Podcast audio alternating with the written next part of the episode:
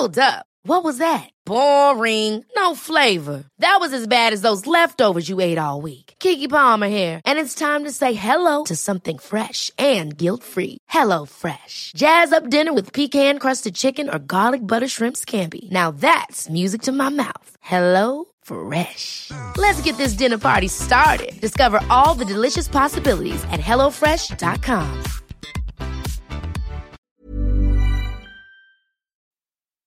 Podcast. Podcast.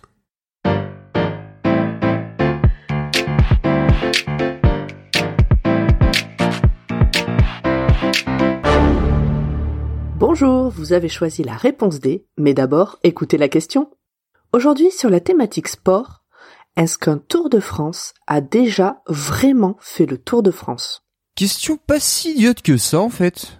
Tous les ans, on voit les motos et hélicoptères de France Télévisions suivre 200 cyclistes à travers la France, surtout dans les Alpes et les Pyrénées, avant de finir à Paris. Mais bien souvent, ça ne se passe pas dans toutes les régions ou sur chaque côte du littoral. D'ailleurs, ça passe de plus en plus souvent dans d'autres pays, comme le Danemark, la Belgique et la Suisse pour l'édition 2022, mais c'est une autre histoire.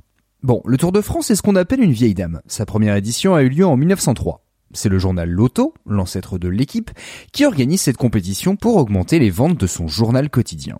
Avouez que c'est marrant quand on y pense de nos jours que le journal Loto crée une compétition de cyclisme, vu les tensions qui existent entre ces deux mondes aujourd'hui. Ouais, je suis taquin dans cet épisode. Surtout qu'à l'époque, le quotidien sportif de référence s'appelle le vélo. Au début, le tour relie principalement des grandes villes. On part de Paris, on va à Lyon, on se repose quelques jours, puis on remet ça avec Marseille, Toulouse, Bordeaux, Nantes, avant de revenir à Paris. C'est un succès total et Maurice Garin remporte ce premier tour et la saga est lancée.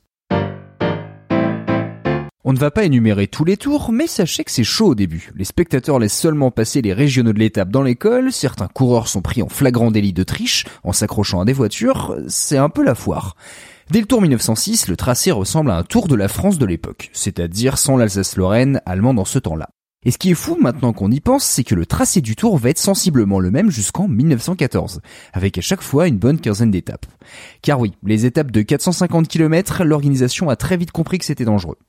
En 1919, le Tour reprend ses droits après la Première Guerre mondiale et son tracé ressemble à celui d'avant-guerre avec maintenant une étape à Strasbourg. C'est aussi sur ce tour qu'est créé le maillot jaune, pour distinguer le leader et en hommage aux pages jaunes du journal Loto. On arrive en 1926 avec l'édition monstre, la plus grande jamais organisée à ce jour avec 5745 km. Aujourd'hui on est autour de 3500. C'est un carnage. La moyenne du vainqueur, 24,063 km par heure, est la plus petite jamais enregistrée sur le tour. Et aucun Français ne remporte d'étape, c'est une première depuis la création. Il faudra attendre 1932 pour qu'une pente de la côte soit retirée du tracé, et c'est la Bretagne qui en fait les frais, car l'étape 2 part de Caen pour rallier Nantes sans passer chez nos amis bredons. En 1939, le tour évitera l'Est et le Nord de la France au vu des tensions avec le voisin allemand. À son retour en 1947, le Tour de France reprend un tracé qu'on appelle le chemin de ronde. Et c'est en 1951 qu'a lieu l'irréparable. Le Tour de France va passer dans le centre du pays, abandonnant une partie du littoral. Et n'y est jamais revenu depuis. Alors je pourrais m'arrêter là, mais sachez qu'il existe des farouches défenseurs du Tour de la France.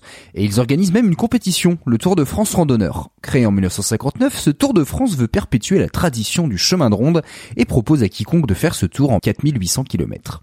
Pas de classement, on par contre on veut et on suit le tracé des premières années du Tour de France. Ça fait une belle boucle. Bravo, c'était la bonne réponse. Pour aller plus loin sur ce sujet, retrouvez les sources en description. La réponse D est un podcast du label Podcut. Vous pouvez nous soutenir via Patreon ou échanger directement avec les membres du label sur Discord. Toutes les informations sont à retrouver dans les détails de l'épisode. À demain pour une nouvelle question sur la thématique histoire.